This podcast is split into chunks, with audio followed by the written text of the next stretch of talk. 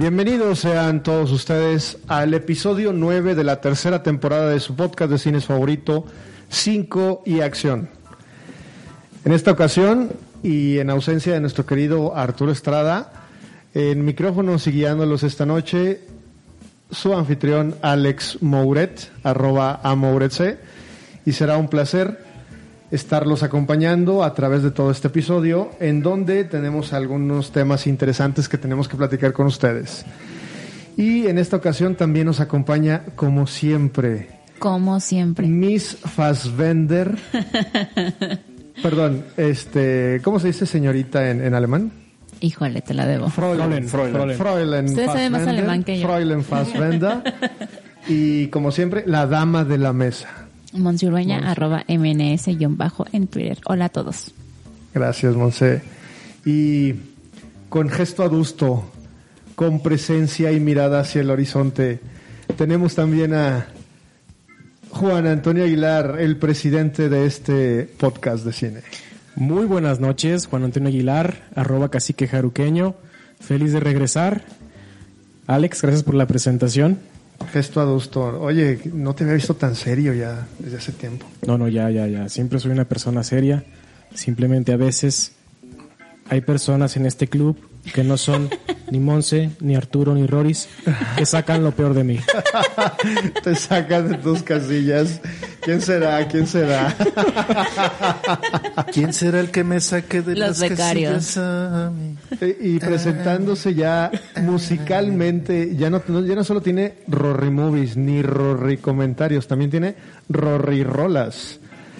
Con ustedes, Rodrigo Guerrero. Muchas gracias, estimado Alex Moret, al cual debemos de darle una felicitación porque acaba de pasar su cumpleaños. Un aplauso para el joven. Joven Moret, bienvenido a los 50. Casualmente es el mismo día del día de Bill Murray. Quisieras. muchas gracias, muchas gracias. Y sí, ciertamente, pues estamos ahora solamente cuatro de los cinco integrantes. Un saludo a Arturo Estrada, donde quiera que se encuentre. No sé si lo dejaron, no lo dejaron salir nuevamente a jugar o anda de gira artística. Mm, Se rumora que está en un campamento de verano o algo así por el estilo. Ok. Bueno, todavía no es verano, pero esperemos que. Para él sí. Ok, de acuerdo. Muy bien, y, y recuerden seguirnos por favor en nuestras redes sociales, arroba 5 y acción MX en Twitter e Instagram, eh, podcast de cine 5 y acción en Facebook y 5 y acción en Spotify y Apple Podcast.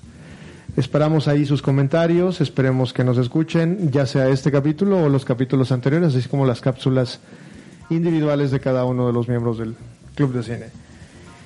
Y bueno, en esta ocasión, en este capítulo, hablaremos de algunas películas que se encuentran como joyas escondidas, vamos a llamarlas de esa manera, ¿no? Para, en el catálogo de algunas de las plataformas de, de cine o de plataformas de streaming más importantes, como es el caso de Netflix o Amazon Prime. Prime Video. Prime Video, cierto, Prime Video. Y bueno, pues como siempre, inaugurando la plática, el debate, Monse, ¿qué nos traes para hoy? Paddington. es cierto. la cara de Toño. No lo esperaba, no lo esperaba. Pero por cierto, vean Qué oso. Paddington y está disponible en ambas plataformas. Qué oso. No, quiero, quiero comenzar con una película que yo ya tiene un par de años que vi, me gustó mucho. Se llama Short Term 12. En español, o sea, aquí, por lo que tengo entendido, aquí en México se, se conservó el nombre. En algunos países de habla hispana se le llamó Las vidas de Grace.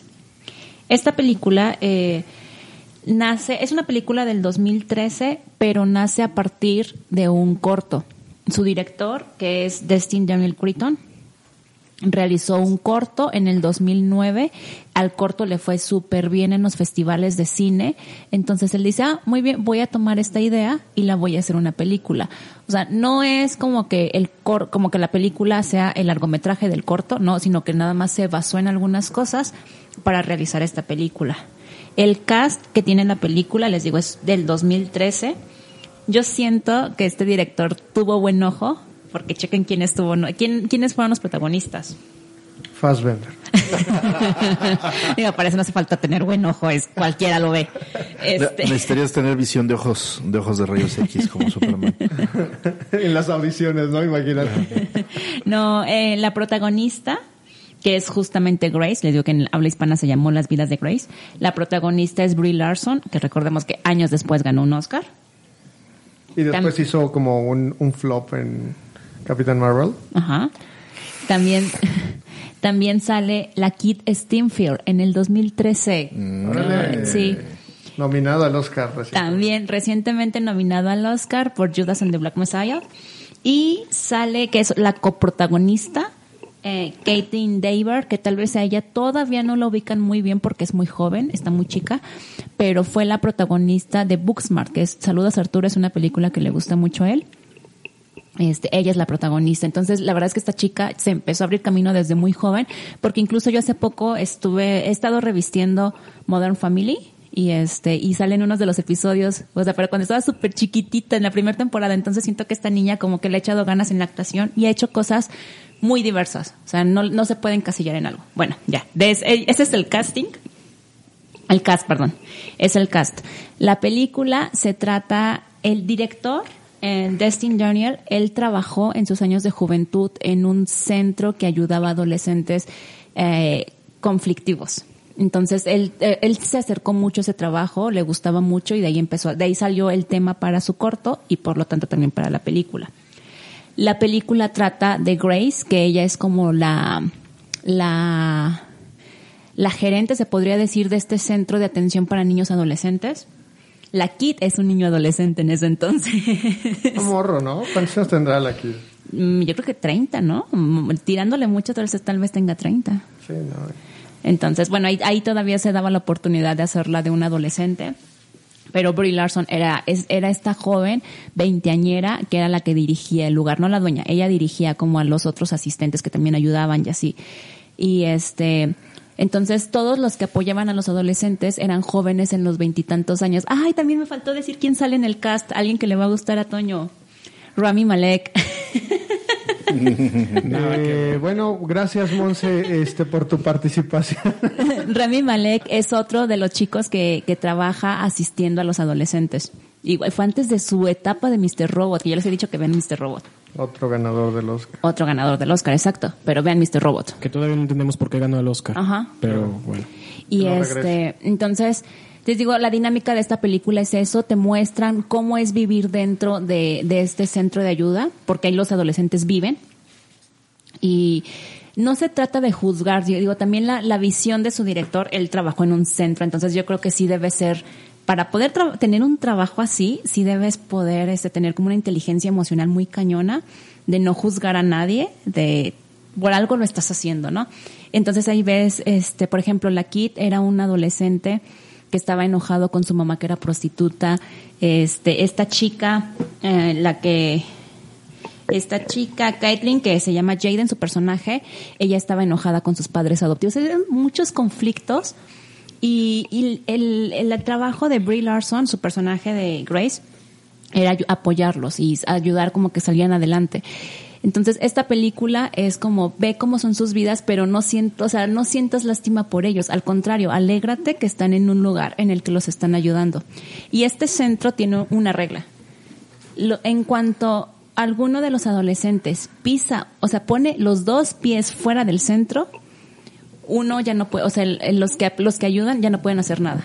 Entonces, hay una hay una escena que me gusta mucho, esa escena está muy muy buena que es este, de hecho está uno de los post, una es una de las versiones de los miles de pósters que tiene que se ve a esta Brie Larson corriendo a madres atrás de, de Jaden, porque en cuanto salen, ellos ya no pueden responder. Entonces es esta cuestión de, te quiero ayudar, déjate ayudar, ¿no?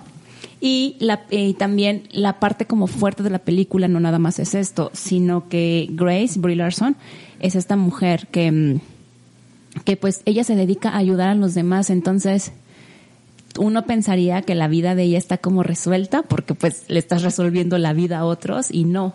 Y llega un punto en el que ya no puede dividir su vida personal de la laboral, entonces empieza a llevarse sus problemas de casa al trabajo y ahí ya es cuando empiezan un poco los conflictos. Y justo es cuando llega Jaden, pero Jaden es, una es la peor adolescente que tienen ahí. Y ella se encarga de, de cuidarla, de asesorarla. Entonces está muy padre esa química. Es una película muy, muy linda. A mí me gustó demasiado cuando la vi. Y yo siento que no es tan conocida. A pesar de que, como ya les mencioné ahorita, muchos de su cast ya son muy famosos en este momento. ¿Qué opinan? ¿Se les antojó verla? Eh, you had me. me tuviste hasta Rami Malek. Ah, no te Yo voy llegando del baño, ¿qué pasó? No, no es cierto. A mí sí se me hace interesante. Este, digo, por como cuentas la trama, suena muy bien. Y yo sí la voy a poner en mi, en mi watchlist. Y digo, está en Amazon, en Prime Video, perdón. Y aparte la película, digo, no llegó al Oscar, pero recibió, así como el corto, recibió miles de premios en festivales. Wow. Eso sí, le fue, le fue muy bien, muy, muy bien. Entonces se me hace raro que sea un poco underground. Roris, ¿qué te pareció? ¿Quieres hablar? De, de hecho, bueno, el comentario ampliando un poquito esto, creo, eh, y tal vez eso nos daría tema para, para un episodio entero, pero hay muchas películas que originalmente fueron, salen a partir de un corto. De hecho, yo con esta película que me gustó mucho, yo no sabía que hubiera salido de un corto hasta que me puse a investigar para este episodio. Sí, y, sí- y simplemente, bueno, super fan de, de Star Wars.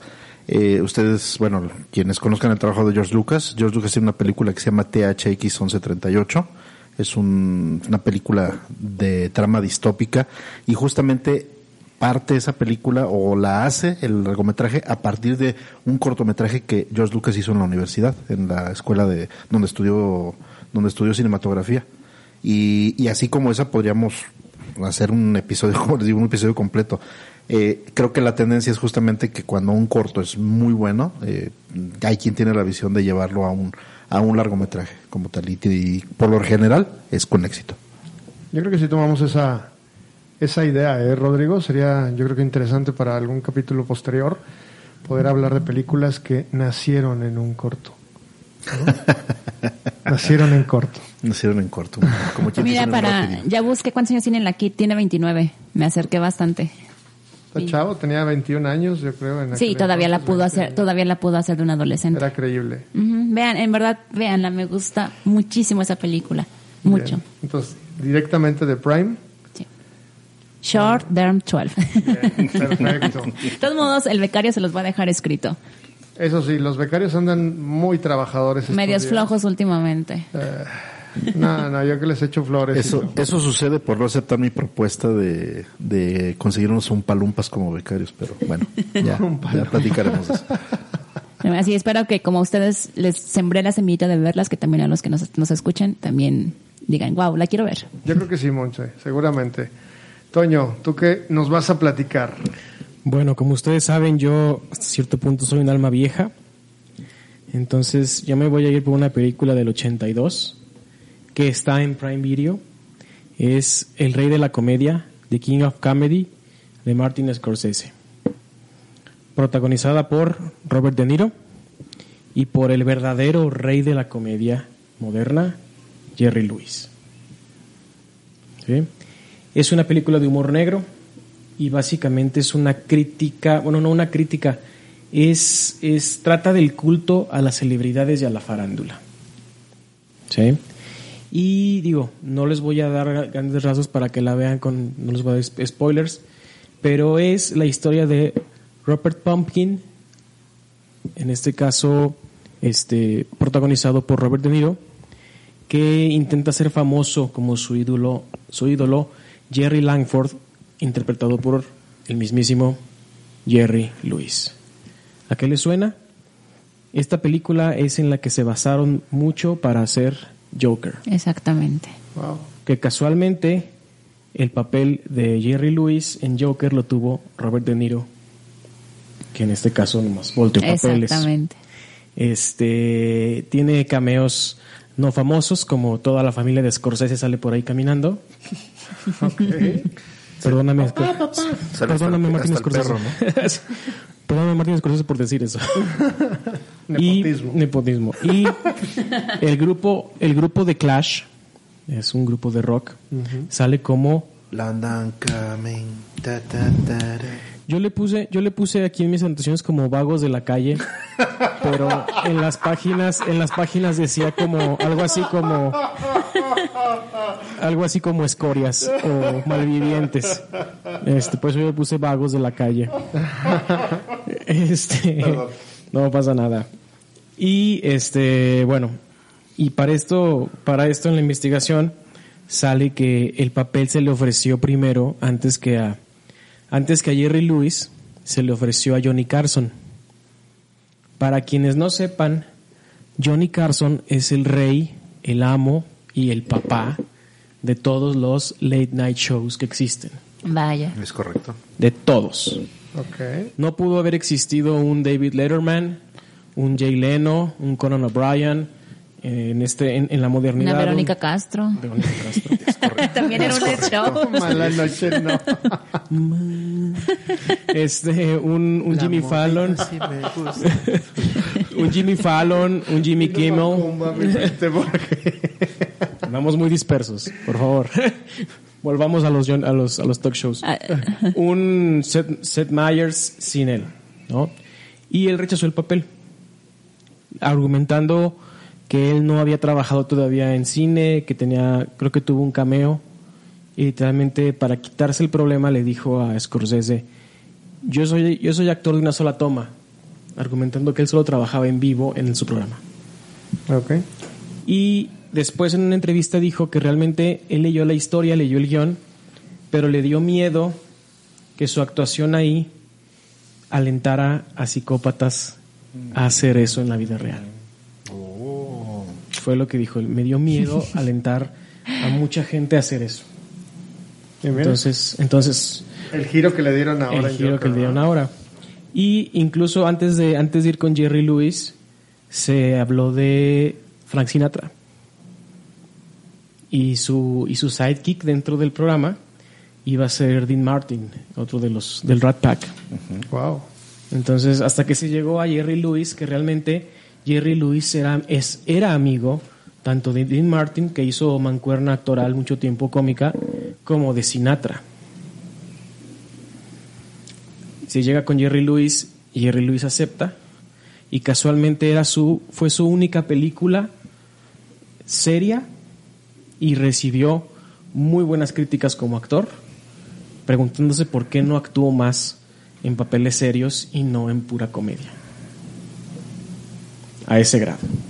Vaya. Entonces, Sí, pero también tienes Scorsese de director. no, o no, sea, pero, pero es que, por ejemplo, lo que, lo que decía Alex como dato curioso, dicen que hay una segunda película seria de, de- de Jerry Lewis, pero la temática fue tan dura que el mismo Jerry Lewis la guardó y en su testamento dice que no se puede exhibir. Se llama El payaso del gueto y es de un payaso que su trabajo era hacer reír a los niños antes de meterlos a la cámara de gas. Ay, güey. Lo mismo dije. Deberían ver cómo se le borró a Monse la sonrisa. Sí.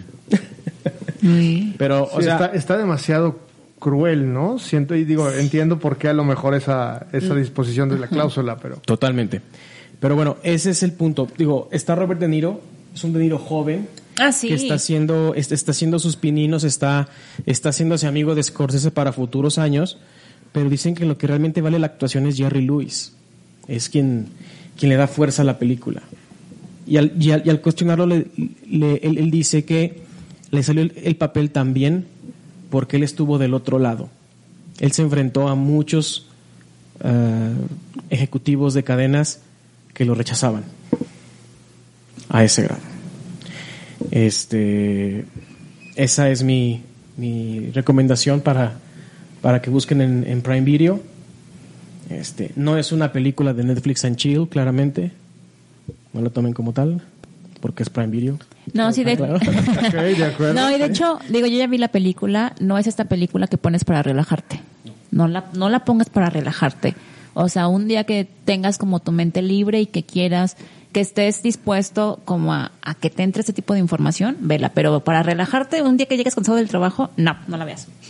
Es bueno decirlo, ¿no? Porque al final te vas con la finta, con el nombre, el rey de la comedia, de King of Comedy, y piensas que es algo así como, como para relajarte, como para estar tranquilo, y no. No, no, no. Bueno, no. pero lees más abajo y dice Martin Scorsese. Ajá, y ya te das Y sabes cuenta. que va a haber gente apuntándote con una pistola. Ok. ok. De hecho, digo, yo, yo vi la película justamente porque ya lo he comentado, que me agarro, agarro mis temporadas de ver películas de, de un director y así todas las películas que veo en un mes son de ese director. Am, yo tuve mi temporada de Martin Scorsese y vi esa película y sí se me hizo así como, wow, o sea, ¿La recomiendas? sí, totalmente, totalmente, la recomiendo. Alex, ¿te dieron ganas de verla? Sí, claro. Roris. Oh, sí. Y sobre todo porque está en Amazon Prime. Muy bien. Y aparte, digo, o sea, a pesar de que sí dices, es, es Martin Scorsese y ya sabes a lo que te, te- lo que vas a ver, siento que de cierta manera es muy diferente a todo el cine de Martin Scorsese como de, de gangsters, de mafia, o sea, es otra parte, sí es Martin Scorsese, obviamente lo es, pero es otra, otra variante, está buena. Habrá que verla. Y está un poco larguita, ¿verdad? O sea, Sí, sí, sí, no creo que es- son como dos horas y algo, o sea, sí, No es- con tiempo, con tiempo. Parte, parte de la experiencia es cansarte un poquito física y mentalmente. Sí, sí. ok, ok. Rodrigo, espero que nos traigas una, una propuesta más fresca y relajante.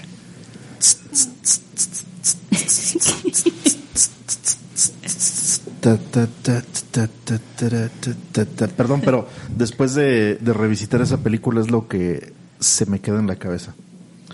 Eh, navegando en Amazon Prime, que fue una de las consignas que tuvimos antes de, de grabar este episodio, me encontré con la película Brasil de 1985, dirigida por Terry Gilliam, que para aquellos que no sepan quién es Terry Gilliam, es uno, un miembro de, de Monty Python.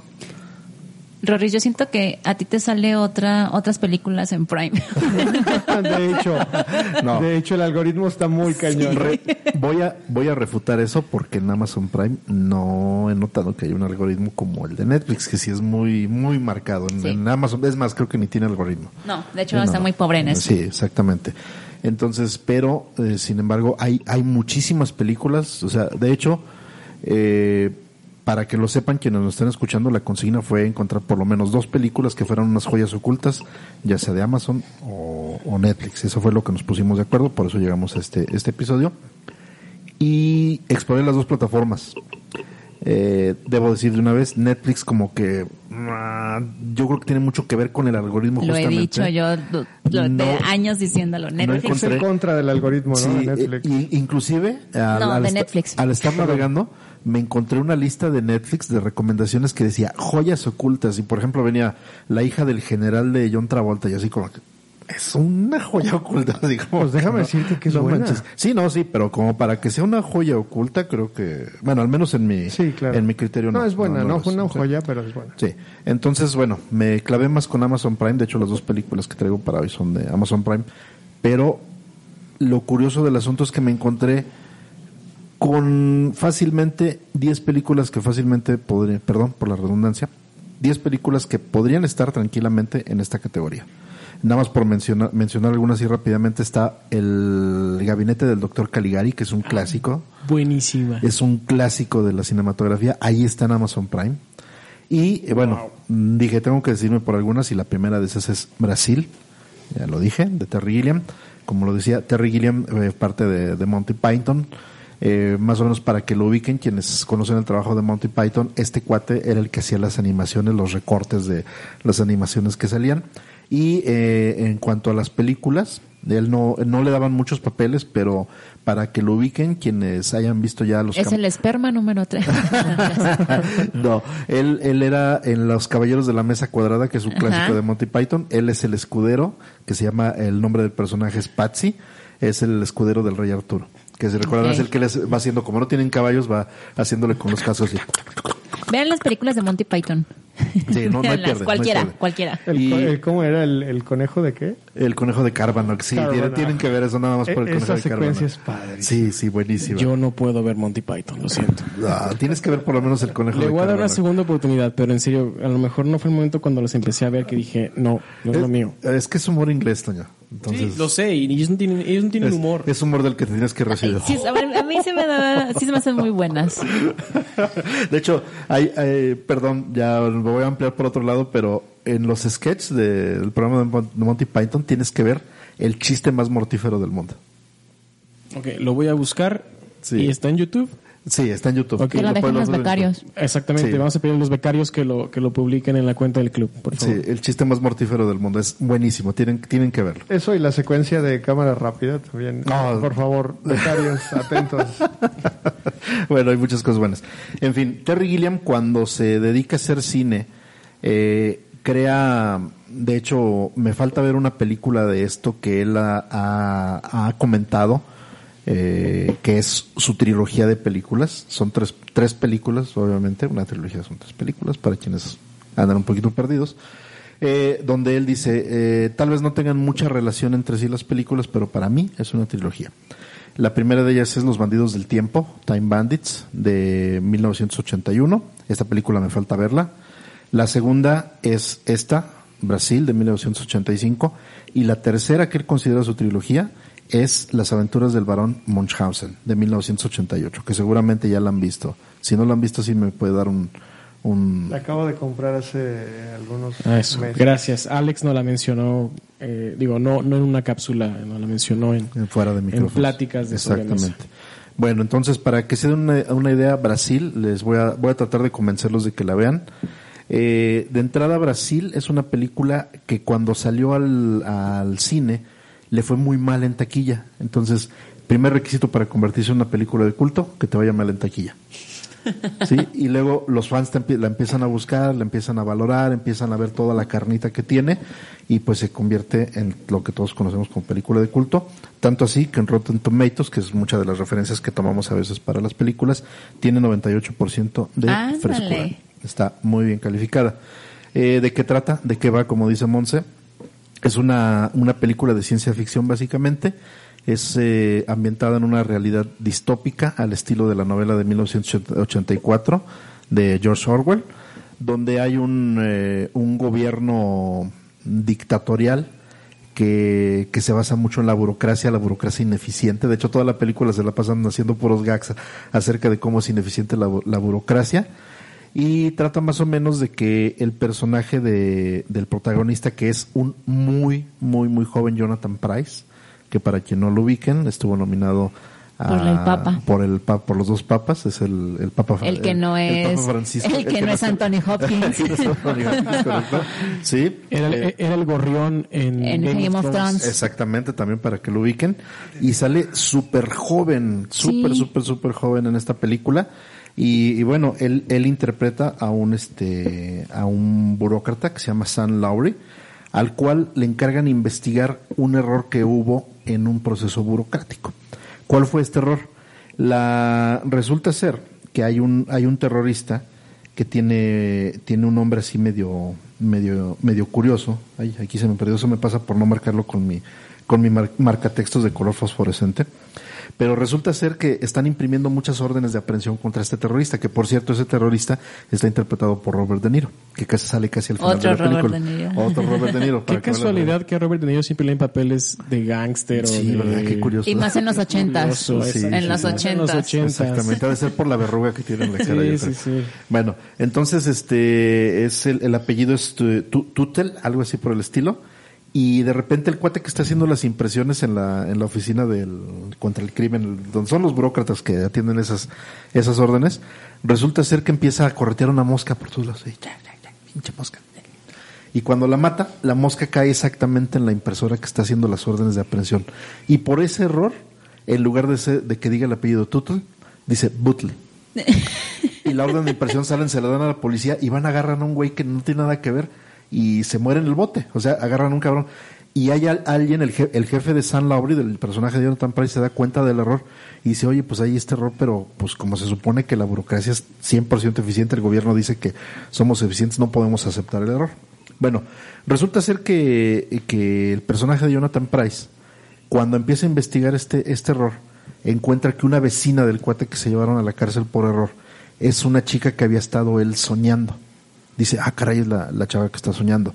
Entonces, para poder eh, acceder a los datos, a la base de datos, él era así como que una, un personaje así muy relajado, así como que, ah, sí trabajo y en la burocracia y me vale gorro y voy sobreviviendo y la voy saliendo así como que, ah, me, me vale gorro. Sí. Y su mamá, la mamá del personaje le dice, no, mijo, es que mira, yo soy amiga de no sé quién, nepotismo, este, y puedo conseguirte un mejor puesto y no sé qué tanto. Y él no la pelaba. Pero cuando conoce a esta chava, con tal de conseguir los datos de, de ella y poderla contactar, pues precisamente porque dice, pues en los sueños no son, no son propiamente sueños eróticos, pero sí, sí la sueña continuamente. Y de hecho, se ven esos, esos sueños durante toda la película. Y dice, ok madre, te tomo la palabra, quiero ascender en, el, en la burocracia del Estado. Y empieza a subir, a subir, a subir, pero justamente como estuvo metido en el tema este del error burocrático, le empiezan así como que a, a cargar esos este, esqueletos en el armario, esos errores del pasado, y lo empiezan a hostigar, hostigar, hostigar, hasta que lo encarcelan, lo torturan y tratan de romper su mente, pero él hay un momento en el que se va, se va a su universo de fantasía, él se ve como un personaje así como, eh, no sé, los que tengan, los que ya les ande tocando la vacuna, así como a mí se acordaron de los halcones galácticos, hagan de cuenta si se sueña güey así como un halcón galáctico, así plateado, con alas y toda la cosa, y es su forma de escaparse de la tortura que le ponen. Como rayo de plata. Exactamente, justamente, si lo, si lo ves el personaje, va a ser rayo de plata. ¿Cuándo toca la vacuna? No, casualmente a mí todavía me falta, pero no sé por qué es el dato. Bueno, este, se las platico así, así con esa, esa premisa.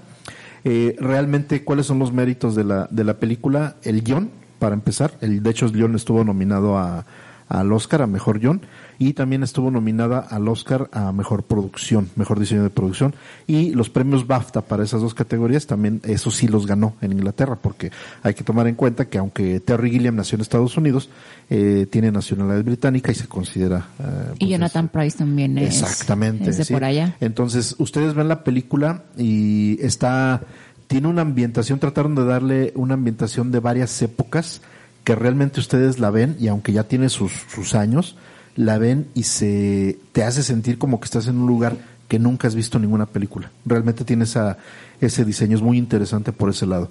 Y una cosa que me gusta y por eso, por eso empecé justamente con la, la melodía de la canción de Brasil, es que justamente toda la película estamos oyendo diversas interpretaciones de tará, ta, ta, ta, Música de ta. Toda la película, en mayor o menor medida, diferentes ritmos, diferentes entonaciones, estamos escuchando Brasil, que es una canción de 1939 compuesta por Ari Barroso. A mí me convenciste con la frase que casi que cerraste que dice, te hace imaginarte en un lugar en el que nunca has estado. Eh, y, y visualmente lo logra la película. Eh, otro punto curioso, si, la, si se animan a verla, hay muchos gags y muchas bromas escondidas en los diálogos y en los segundos planos y hasta terceros planos de la película. O sea, eh, sí es muy recomendable para verla dos o tres veces para que encuentren esos, esos gags escondidos. excelente. Eh, por ejemplo, hay un, hay, hay un gag, lo voy a comentar, que dice que cuando están en una reunión y ven a una chava pues con bastantes atributos físicos Pectorales. como dirían por ahí que en- con artritis reumatoide. Eh, alguien comenta, dice, no hombre, la, deberías de ver, las tiene súper puntiagudas y apuntando para arriba. Y entonces, ah, sí, sí, sí, las orejas, sí, de hecho, mire, y de hecho se ve la chica y tiene las orejas puntiagudas. Es, es un chiste bastante bueno, se los, se los spoilereo, pero así tiene ese, ese tipo de chistes recurrentes que son, están inmersos dentro del guion y de la trama. Es muy buena por ese lado y trae, trae, obviamente, pues es humor al estilo Monty Python, es un humor inglés, entonces va más o menos por ahí de, de ese estilo. Entonces, es una película que en su momento fue incomprendida, pero que entre los fans, sobre todo de, de Monty Python, pues tiene, tiene un lugar especial para ellos. Prime yo, yo Video. me incluyo. Prime Video, ahí la van a poder encontrar, incluida con su suscripción, así que no van a tener que pagar nada adicional. Y un pesito extra. Excelente.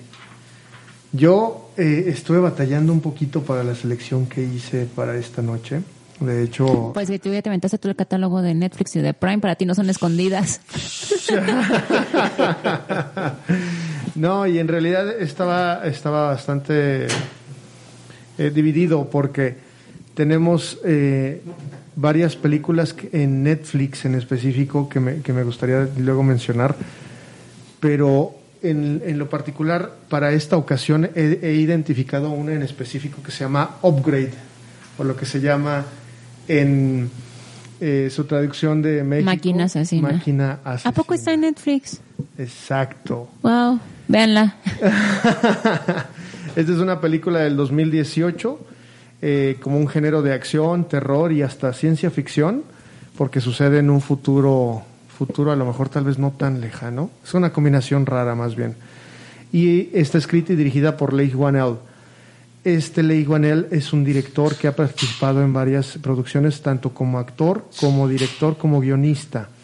Y en específico para la saga Saw, eh, ha, estado en, la, en ese primer eh, capítulo de Saw, después ya como guionista, ha estado trabajando también en, en la saga de eh, Insidious, esa, esa, serie de películas que también son muy buenas, y él hace el personaje de Specs, pero en esta ocasión él es el director, eh, está protagonizada por Logan Marshall Green, y otros actores no tan reconocidos, Betty Gabriel, Benedict Hardy y Harrison Gilbertson.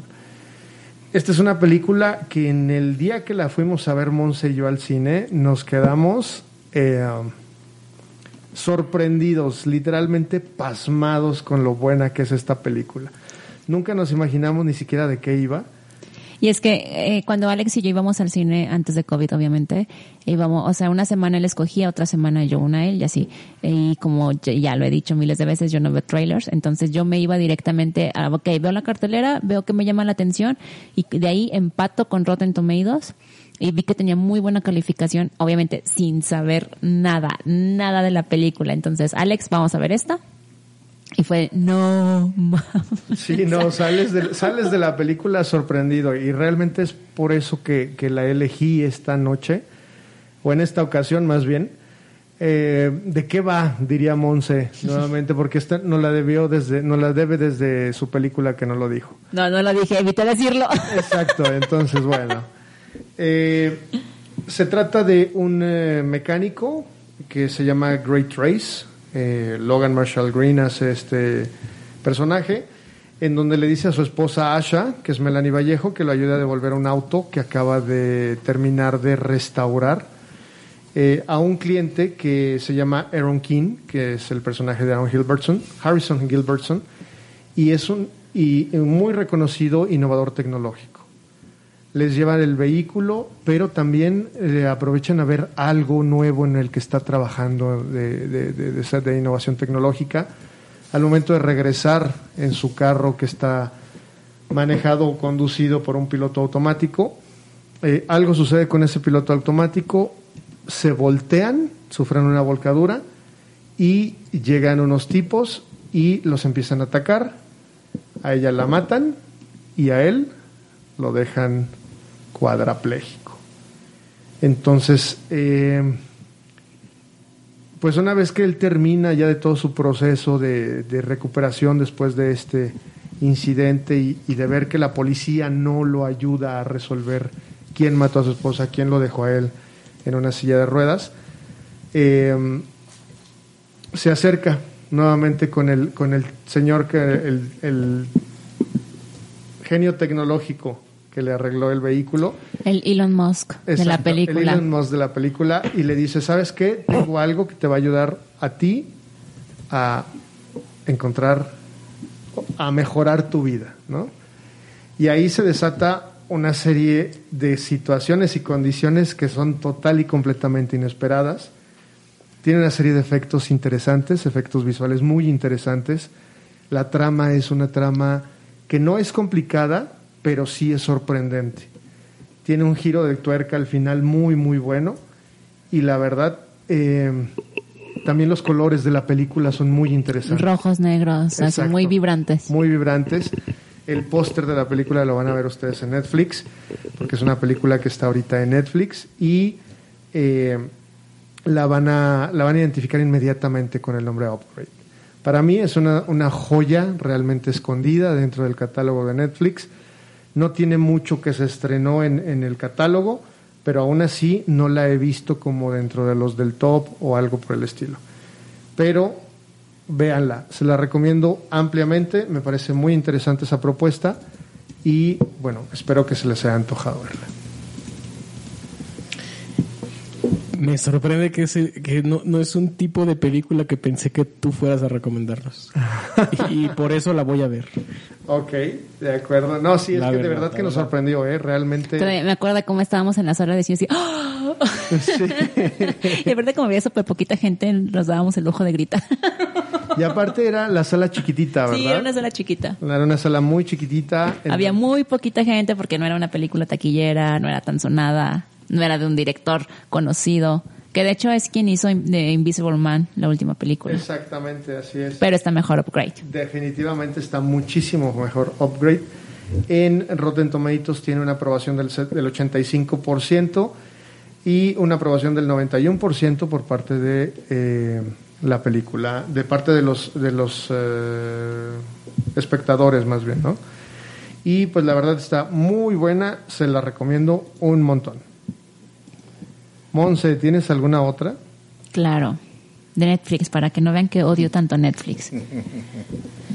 Se llama Mandy, con Nicolas Cage. Yo quiero decir, esta película es nueva. eh, yo la vi porque en un tweet Guillermo del Toro la recomendó. Entonces, pues lo que diga Guillermo del Toro, yo le hago caso, ¿no? La película se estrenó eh, cerca de, de mm, Halloween en el 2018, o sea, es relativamente muy nueva.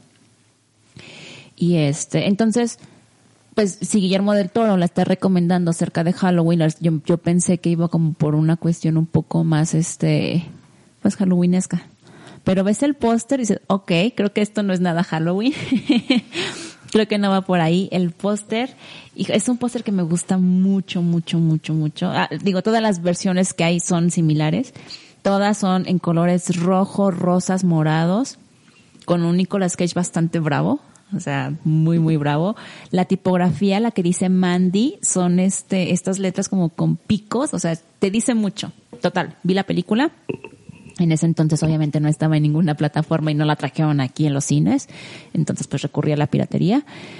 Y, eh, híjole, ya lo había mencionado también en uno de los episodios, que Nicolas Cage tiene esta cuestión de no sabemos, tiene, está en esa, Nicolas Cage camina en esa peca- pe- en esa línea súper delgada de no sabe si es buen actor o mal actor. Y camina muy bien y él lo sabe. sí, o sea, él sabe que... Sí, sí, sí. Y ya le he dicho que hay un episodio de Community en el que hay una clase que se llama Nicolas Cage, ¿es buen actor o mal actor? Y Abed, que es el, el más ñoño, dice es que no sé, no sé. O sea, no sé si es buen actor o mal actor. Y no, realmente no sabes. Se aprovecha de ser el parte del clan Coppola. Entonces, esta, esta película es uno de sus muy buenos trabajos. O sea, si a mí me pidieran hacer un top 3 de películas de, de Nicolas Cage, esta las pongo en, la- de las primeritas. Una película muy, muy buena. Mandy es la novia de Nicolas Cage. Ellos viven en, en un en medio de un bosque. Es una casa súper, súper hermosa. La vista está muy bonita. O sea, le, estoy diciendo que viven, que vive en un bosque. Seguramente se imaginan estos colores verdes, este, un poco fríos. No. Toda la película es roja, morada, negra. O sea, son unos colores muy vibrantes. Y bueno, viven en el bosque porque Nicolas Cage es un leñador. Pasan una serie de cosas que no voy a decir nada. Y la película la puedo resumir en que es mind blowing, es muy violenta, muy excéntrica. Nicolas Cage es un demente, pero demente como que lo entiende. O sea, de hecho, hay una, hay una foto que seguramente ubican en donde trae unos ojos así. Se las voy a enseñar ahorita y las, las voy a pedir a los, a los becarios que las suban. Esta. No sé si ya la habían visto. Creo que sí. Es un Nicolas Cage eh, eh, bañado en sangre. De hecho, es como el meme de, Nicolas Cage, pero con sangre. Claro. Sí. Eh, ajá, es como el meme, pero con sangre. Y, o sea, ah, eh, creo que esta es la única escena en donde ves a Nicolas Cage así como gesticulando, pero en toda la película estamos acostumbrados a ver a Nicolas Cage que gesticula mucho, que habla mucho con los ojos, y realmente en la película no, o sea, en la película tiene este papel como de, de, a ver, ¿dónde está mi novia? ya, spoiler un poco. Y en la película vas a encontrar, aparte de estas, estos colores tan fuertes, va a haber much, va a haber motosierras porque leñador, drogas, armas y motos. Con eso les digo todo. Ok, estoy ahí. ¿Es mexicana? No, no, no. justamente quiero hablar ahorita del director rápidamente. La dirigió el recién fallecido René Cardona III. Que el Señor lo tenga en su santo cielo. El, el director, se los repito, se llama Panos Cosmatos. Bueno, no, creo que no lo había dicho. Y curiosamente es su segunda película. Su primer película la tuvo en el 2010 y 2018 Mandy y de ahí no se ha escuchado nada más de él. Ahí también leí que, que Nicolas Cage se, se metió mucho en la película desde el momento en que se estaba desarrollando. Entonces como que él desarrolló su personaje casi que desde cero y le quedó súper, súper bien. Está muy buena esa película. Cuando vi que estaba en Netflix la recomendé así, tienen que verla. Es, de verdad, tienen que verla. Y yo quiero decir que eh, ah, también, así como la otra les dije que, ten- que la del Rey de la Comedia, que no la vieran cuando estuvieran cansados y así, este es lo mismo, pero véanla de noche. O sea, véanla cuando no haya ninguna luz. Porque los colores, y te dicen mucho. Yo la vi de noche y soñ- tuve pesadillas. O sea, no me acuerdo qué soñé, tuve pesadillas. O sea, los colores me, me dañaron. Monse, es el peor consejo que hemos dado en el club. No, para mí es mi manera de decir, es muy buena, porque yo normalmente no tengo pesadillas y las películas no, o sea, sí que trascienden en mi cabeza tanto, tanto, muy pocas, solamente este, las de David Lynch, que ya lo he dicho. Por, y también es por los colores, que también alude al rojo y a los azules. A mí me llama la atención por eso, por, por el, el, La paleta el arte, la paleta de colores, ¿no? Y yo creo que sí me la voy a aventar. Esa la encuentran en Netflix, Mandy. Oh, Mandy, diría Homero. O March. Toño. Bueno, yo quiero primero decirles cómo llegué a la película. Ok. Estaba viendo una película de Guy Ritchie que está en Netflix y se las recomiendo. The Man from Uncle, mejor conocida como El hombre de Cipoll. Pero bueno, estaba yo viendo esa película por enésima vez, porque así soy con las películas de Guy Ritchie, o como alguien me dice, que le mando un saludo, que he visto las películas 85 veces, y sale una canción en la película. El tema de la canción no es relevante. Busqué la canción, pero me apareció con una portada de una película italiana. Y casualmente está en Netflix. Y se llama Los Despiadados, del 2019, del director Renato de María. La verdad es que conocemos muy poco de, de cine italiano. Y el protagonista es Ricardo Escarma- Escarmacchio, que a lo mejor por nombre no les suena, pero es el villano de John Wick, capítulo 2, Santino de Antonio. Ah, ok. Él es el protagonista. Y es la típica película de, italiana de gangsters. Un chico que deja su pueblo en, en- en Calabria, llega a vivir a Milán, por un malentendido cae en la cárcel cuatro meses, se hace de muy malas amistades porque la familia le da la espalda, y él mismo narra su historia de cómo inicia en la mafia, cómo avanza, cómo está en la cúspide y su caída. Entonces, está llena de situaciones muy de gangsters, está llena de, de cierto humor negro. Ustedes díganme si es humor negro o yo estoy mal de la cabeza. Pero, También. También. Pero este, se las recomiendo mucho. Es una película que no te, no te deja estar tranquilo. O sea, es, es este, es muy rápida y con giros muy inesperados o, o re- resolver situaciones de maneras muy a la italiana. Nada que no puedas resolver con una escopeta recortada. No, entonces, esa es mi recomendación. La verdad es que no, no, no hay mucho en qué ahondar en el tema. Simplemente véanla, disfrútenla. Este sí es para relajarse, si es para después de la oficina. Este, véanla, por favor. Suena bien. Yo que ando en mi periodo Sí, Italofílico. cierto. Italofílico. Ese, ese espacio fue muy incómodo. Lo editas, por favor. Rodrigo. Ah, híjole, pues bueno, eh, tomando el ejemplo de nuestro señor presidente de, de aquí del club, al cual le pido permiso para tomar la palabra.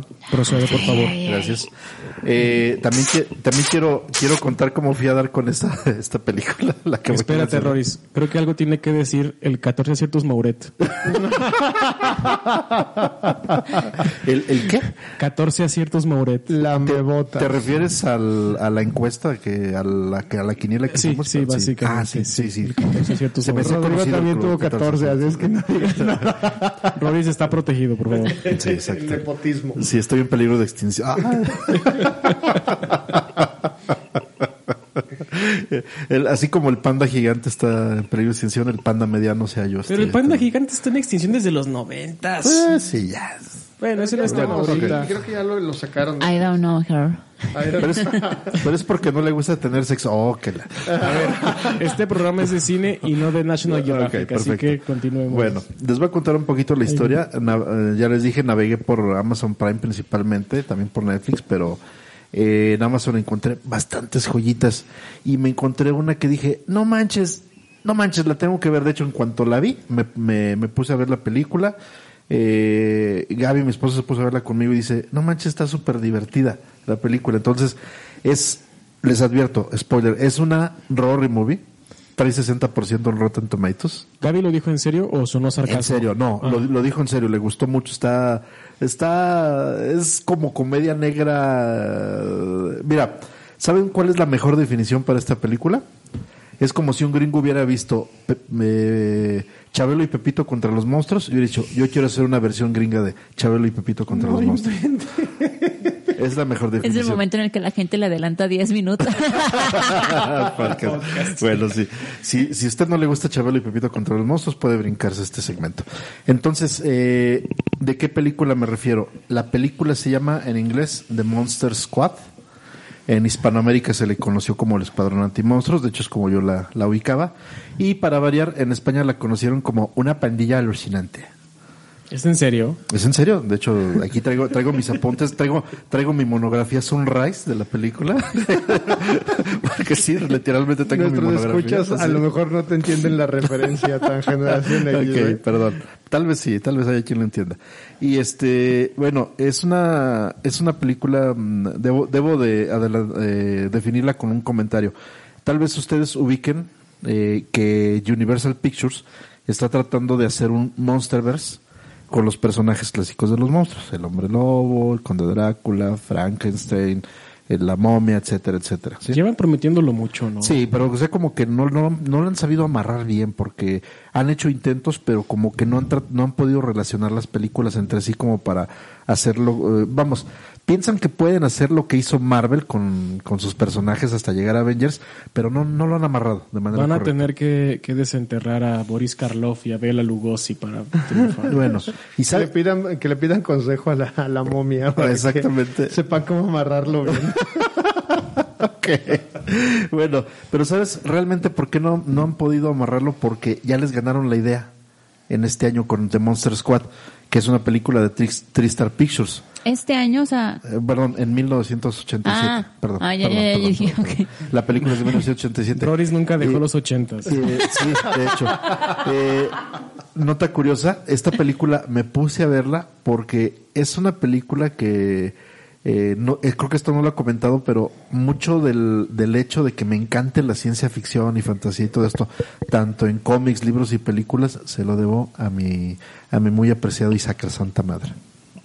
Ella, ella fue la que me, la que me, pues de alguna manera influyó para que a mí me gustara todo esto, porque ella, ella le encanta todo el cine de fantasía, ciencia ficción, cómics y todo esto. Entonces, eh, un día salió en Canal 5 hace muchos años, eh, salió esta película, la, la anunciaron, este, no se pierda este, el próximo sábado en Cine, Cine Canal 5 de Monster Squad. Y dijimos, ah, la vamos a grabar. Y a la fecha, en la casa de mis papás, hay un videocassette, un VHS, donde está esta película grabada de la televisión abierta. En beta. En VHS, no, no en beta, en VHS, por favor. Porque VHS fue el formato ganador de la guerra de los formatos de cassette de cinta magnética. Luego hablaremos de eso. Sí, Pero está bueno, atrapado en los 80. No, totalmente. Sí, no, sí, totalmente, completamente. totalmente. Pero para no, no hacerla tanta de emoción, ¿de qué trata esta película? Drácula junta a todos los monstruos, junta al hombre lobo, junta al monstruo de la laguna negra, la momia y a Frankenstein. Los junta porque tiene la misión de destruir una gema que logra el equilibrio entre el bien y el mal y el- en el mundo. Y esta gema cada 100 años eh, es indestructible, pero cada 100 años es vulnerable a ser destruida. Se le acaba la pila. Se le acaba la pila. Entonces, en lo, en lo que la recargan, a la- Roris, me perdiste ya. Ahí me perdió desde Chabelo. O sea, yo le adelanté mentalmente a mi, a mi cerebro, estoy adelantada 10 minutos. Es, en, es tu el cere- en tu- en cerebro estás viendo Fassbender, Sí. ¿no? es el momento del podcast, del podcast para ir por botana. De acuerdo. Adelante. bueno, entonces, ¿qué es lo qué es lo que trata de hacer Drácula? Justamente está buscando la gema para destruirla, pero en una ciudad de Estados Unidos, curiosamente, como siempre, que son los que salvan al mundo, eh, un niño por casualidad da con un diario de Van Helsing, el enemigo acérrimo de, de Drácula, que curiosamente de, en dos días, ven las fechas, en dos días se cumplen los 100 años de que la, la gema Es como, como la ratita de, de Avengers. Ah, La de Algo, la de ah. Ant-Man, o sea, que es de, tú, ¿de dónde la sacaste? O Sí, sea, exactamente. Entonces, llega el niño a la casa un día y dice, hola mamá, ¿cómo estás? Hola, bien. Oye, ¿y ese libro que? Ah, lo compré en un bazar. Oh, es un diario de Van Helsing, lo voy a leer. Ah, pero está en alemán. Tengo que ir con mi vecino alemán para que lo traduzca. Se los traducen, se dan cuenta de eso y empiezan a hacer un plan para, de- para defender la gema y, con, y, la, y la gema haciendo un hechizo que se tiene que leer en alemán. Con eso abren un portal y con eso se van todos los monstruos a chingar su madre. Normalmente Wow. aquí alguien preguntaría, todos tenemos un vecino alemán, ¿verdad? Sí, por lo general. Mm, Los Müller, que viven enfrente. claro, Sí, exactamente. los Schwartz, por los, supuesto. los, los Müller Pérez, ¿no? Yo sí tengo vecinos alemanes, pero si llego con un diario de Van Helsing, me, me van a pedir que me saquen del fraccionamiento. No sería la primera vez. ¿no? No, no será la primera vez. Ahora que hizo, señor Aguilar. Es que hay una gema, cada 100 años está vulnerable. Y Se le acaba la pila. y se le acaba la Se pila. acaba la y pila. Drácula y los monstruos del universo que no han podido crear en Warner. Oye, pero te falta, pero te falta el dato más importante. Para poder recitar el hechizo en alemán frente a la gema cada 100 años y poder abrir la puerta al limbo para que se vayan los monstruos, tiene que ser recitado por una mujer virgen. Esa es la parte más importante. Si no, no funciona. Sigue la gema funcionando. Muy bien, Rorris, pues te agradecemos tu participación. en, en The Prime En dijiste, Prime, ¿verdad? sí. Veanla, es, es divertida. La verdad es, es divertida. Tiene- sí, fuera, fuera, fuera de, de todo, de, de esta premisa, es divertida. Es una, es una comedia absurda. Es como les comentaba en los episodios, los episodios del Oscar, como Love and Monsters. Sí, me la- Es- de es hecho me la una- estoy imaginando. es una Justamente película absurda. yo la estoy tonto. relacionando con la que la Sí. quiero ver. Quiero Y ver Love and justamente, Monsters. Sí. Bueno. Yo ahí les traigo un drama, no, no, no, no, no, tamaño marca Diablo, disponible en Amazon Prime Video, eh, llamado Cafarnaum. Es una película de 2018, dirigida por Nadine Lavaki y que fue merecedora a la Palma de Oro en el Festival de Cannes, como con el premio del jurado. Y cuando ganó, tuvo una ovación de 15 minutos de pie. Ay, qué bueno que se acabó. Qué bueno que se acabó. Esa película, vuelvo a repetir el nombre, Cafarnaum, eh, es una película, es la película árabe de mayor recaudación y la película de Medio Oriente con mayor recaudación de todos los tiempos. Después de haberse convertido en un éxito en la taquilla internacional con una recaudación de 68 millones de dólares en todo el mundo y solamente un costo de producción de 4 es un drama, no, no, no. Es un niño que se llama Zain, de 12 años, de los barrios marginales de Beirut, y que pues está cumpliendo una condena de 5 años de prisión por haber apuñalado a un hombre. Entonces, ni Zain ni sus padres saben cuál es la fecha de nacimiento del niño, porque pues son gente pobre que no, no lleva ni Quiero llorar. el registro. ¿Ves? Estoy súper atenta. Quiero Este, llorar. No sabe cuándo es su cumpleaños. Entonces, Zain Es está un llevado niño al que está en tribunal. la cárcel. está, está llevado al tribunal por este, por este hecho, pero decide demandar a sus padres. Ah, la chingada. Entonces, a su, a su, a su madre, que se llamaba Suat, y a su padre, que se llama Selim, y cuando el juez le pregunta por qué los quiere demandar, él le, él le responde, porque yo nací. Entonces, Literalmente quería chingar a su madre. literal, y a su padre. Entonces, ahí expresa que los papás son los principales responsables de su dura infancia y de su, y de su vida conflictiva y muy caótica. Y eh, esa es la primera parte de la película, o sea, están estableciendo una situación muy complicada y de ahí el desarrollo de la película es un flashback en donde empieza a ver todo lo que ha vivido Zain para llegar a donde está. Discúlpame, pero es un raconto. Ok, Raconto, nos lo enseñaste en tu, en tu última cápsula de Rory Movies, es cierto.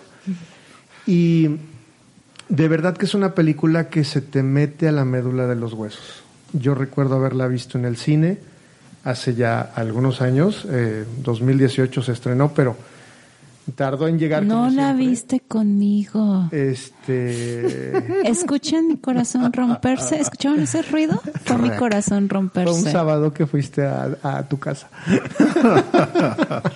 Ojo, no la vio contigo, pero eso no es peor de que Arturo no se acuerde de tu cumpleaños.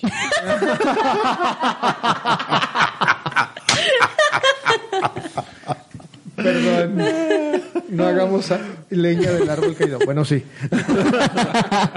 Pero poquito. Y, y la verdad es una película que de verdad se te mete la médula de los huesos. O sea, eh, no, no podemos a lo mejor entender infancias o, o- o vidas tan duras que pueden tener a lo mejor en, cierto, en, en lugares tan opuestos del mundo. Que a lo mejor también aquí en México los vivimos. Pero no por el hecho de que no los veamos no quiere decir que no existen. Totalmente de acuerdo. Entonces, eh, de verdad, es una película que si tienen ganas de chillar y de, y de traumarse con esa película, véanla. No es una película ni para relajarse, ni para aprender, ni para nada. Es una película que te va a simbrar y te va a hacer cuestionarte también el estilo de vida y, y- y de respetar y de entender, de ponerte en el lugar del otro. Véanla, está en eh, Amazon Prime Video.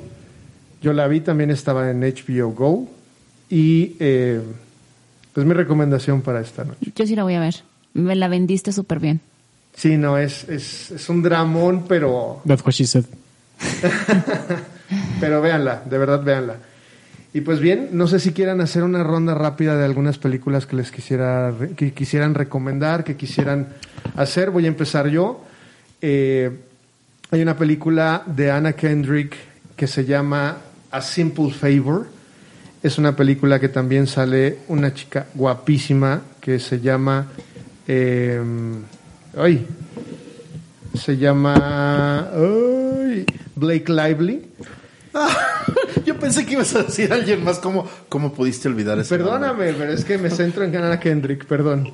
Y para los que disfruten a Anna Kendrick en sus películas de las que Monse me hizo adicto, esas películas de canto, eh, las van a disfrutar mucho aquí. Es una comedia negra, es una comedia con muy buen soundtrack que incluye varias este, canciones francesas, pero también trae a Amy Winehouse, Adele y demás. Y eh, les recomiendo también en Netflix eh, lo que es una película que generalmente la estábamos viendo también en HBO Go, que se llama La Intérprete con Nicole Kidman. Es una película de Anthony Minghella que la verdad para mí es uno de los mejores trabajos de Nicole Kidman. Me gusta mucho la forma en que está construida esa película. Véanla, por favor. Toño. Yo les voy a recomendar The Prime, eh, un clásico, pero que siempre es bueno verlo, el reparto es muy bueno. Natural Born Killers de Oliver Stone, del 94. Incluye a Juliette Lewis, eh, se me olvida el nombre de, del otro protagonista. Es este. Ay, el de Me agarraste en curva. Sí, bueno. Robert Downey Woody Jr., Harrelson. Woody Harrelson, Juliette Lewis, Robert Downey Jr. y Tommy Lee Jones. Eh, les quiero recomendar una película española de comedia que se llama Muertos de Risa. Bastante disfrutable, tampoco es la gran cosa, de Alex de la Iglesia. La saga de, pol- de Academia de Policía, Roris, de la 1 a la Claro, 7, hasta la misión en Rusia. Sí. Y un clásico de la comedia mexicana, El Venga. Piernas de Oro, con Antonio Espino Clavillazo, Claro, del año huevo. 70. Arriba el cine mexicano. Estos ya hicieron dupla. Monse, por favor. No, pero, espera, espera. Y, Ah, ok. y de Netflix, obviamente, The Man from Uncle de Guy Ritchie. Y asimismo de Guy Ritchie, la que ya hemos mencionado, The Gentleman. Y una que mencionamos, eh, que mencionó Roris. Mencionamos Roris y yo en una de mis cápsulas, Salvando al Soldado Pérez. Ah, sí, claro. Esos de Guy Ritchie están increíbles. Ajá. Y me encanta The Man from Uncle. El Rescatado al Soldado Pérez sé que no, no, no va a ser de tus favoritas, sé que a lo mejor no la vas a ver, no te culpo, pero créeme que dentro de la comedia mexicana llega a ser disfrutable. Sí. Y tú sabes que mi issue con el cine mexicano. Claro, por supuesto. Discúlpame. ya. Rodrigo.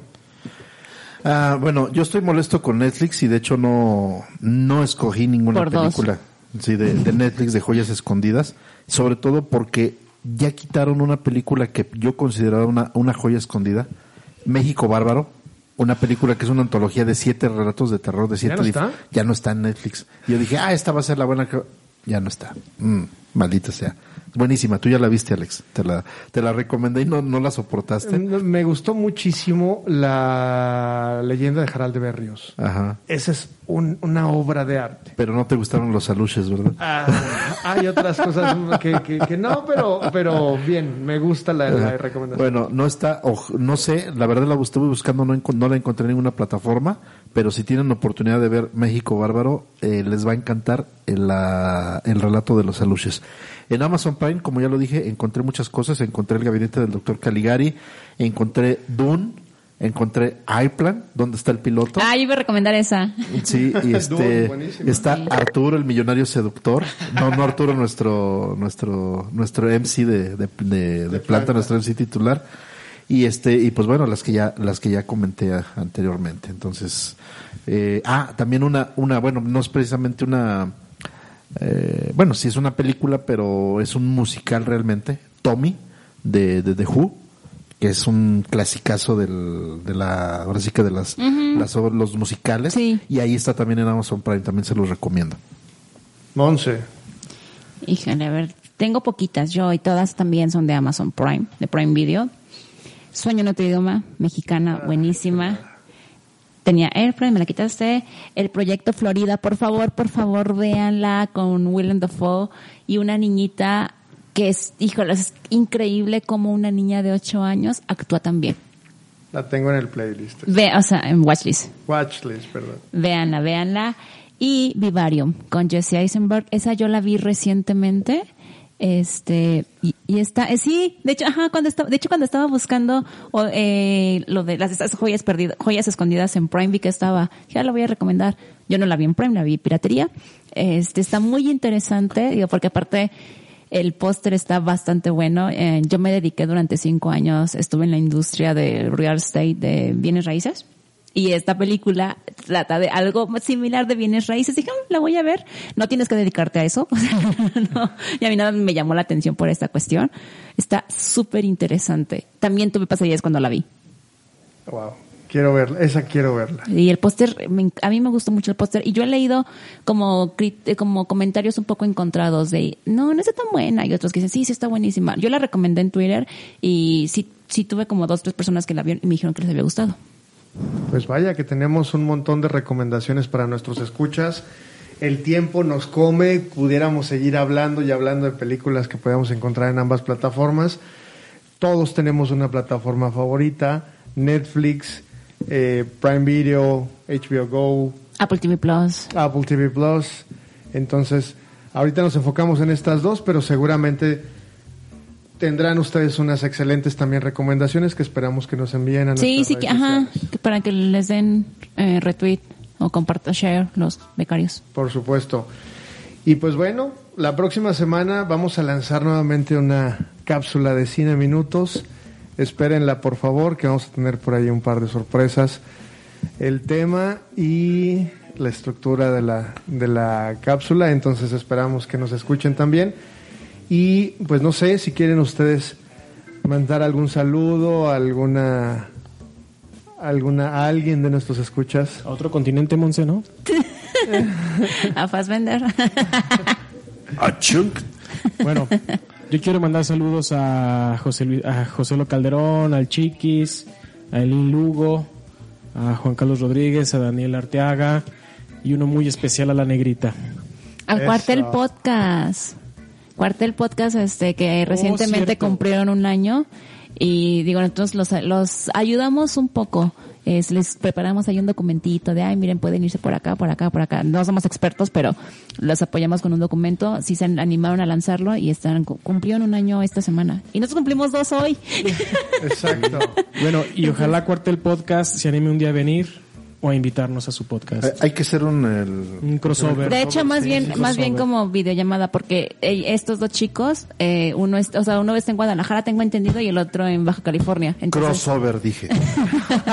entonces tengo entendido, eh, este, desmiéntanme si no es así, que ellos, eh, pues están en diferentes ciudades y graban a distancia. Ah, excelente, pues bueno, de todos nos hablemos de, de hacer alguna colaboración muy interesante con ellos. Les agradecemos entonces el favor de su atención. Eh, les mandamos obviamente saludos a todos nuestros escuchas. Les recuerdo nuevamente nuestras redes sociales. Nos pueden encontrar como arroba 5 y acción MX en Twitter e Instagram, así como podcast de cine 5 y acción en Facebook. Así también búsquenos como 5 y acción en Spotify y Apple Podcasts. Les agradecemos enormemente que hayan llegado hasta este punto del episodio y seguramente nos escucharemos dentro de 15 días. Monse, muchas gracias por estar ta, esta ta, noche. Gracias a ustedes. Hoy ya me encontraron más despierta que el, el episodio pasado, perdón. Excelente. Toño, un placer, presidente. Muy buenas noches, me despido, Juan Antonio Aguilar, arroba cacique jaruqueño y nos vemos en 15 días. Rodrigo, estás muy sudamericano. y Unas muy piedritas en esa latita. Controles y micrófonos. Hasta pronto y ojalá, eh, al menos en su pensamiento, puedan trasladarse a Bahía. Bahía. Bahía. Hasta pronto. Y su guía en esta ocasión, Alex Mouret, arroba Mouret C en Instagram y Twitter. Fue un placer, de verdad. Adiós. Bye. Hasta Bye. pronto.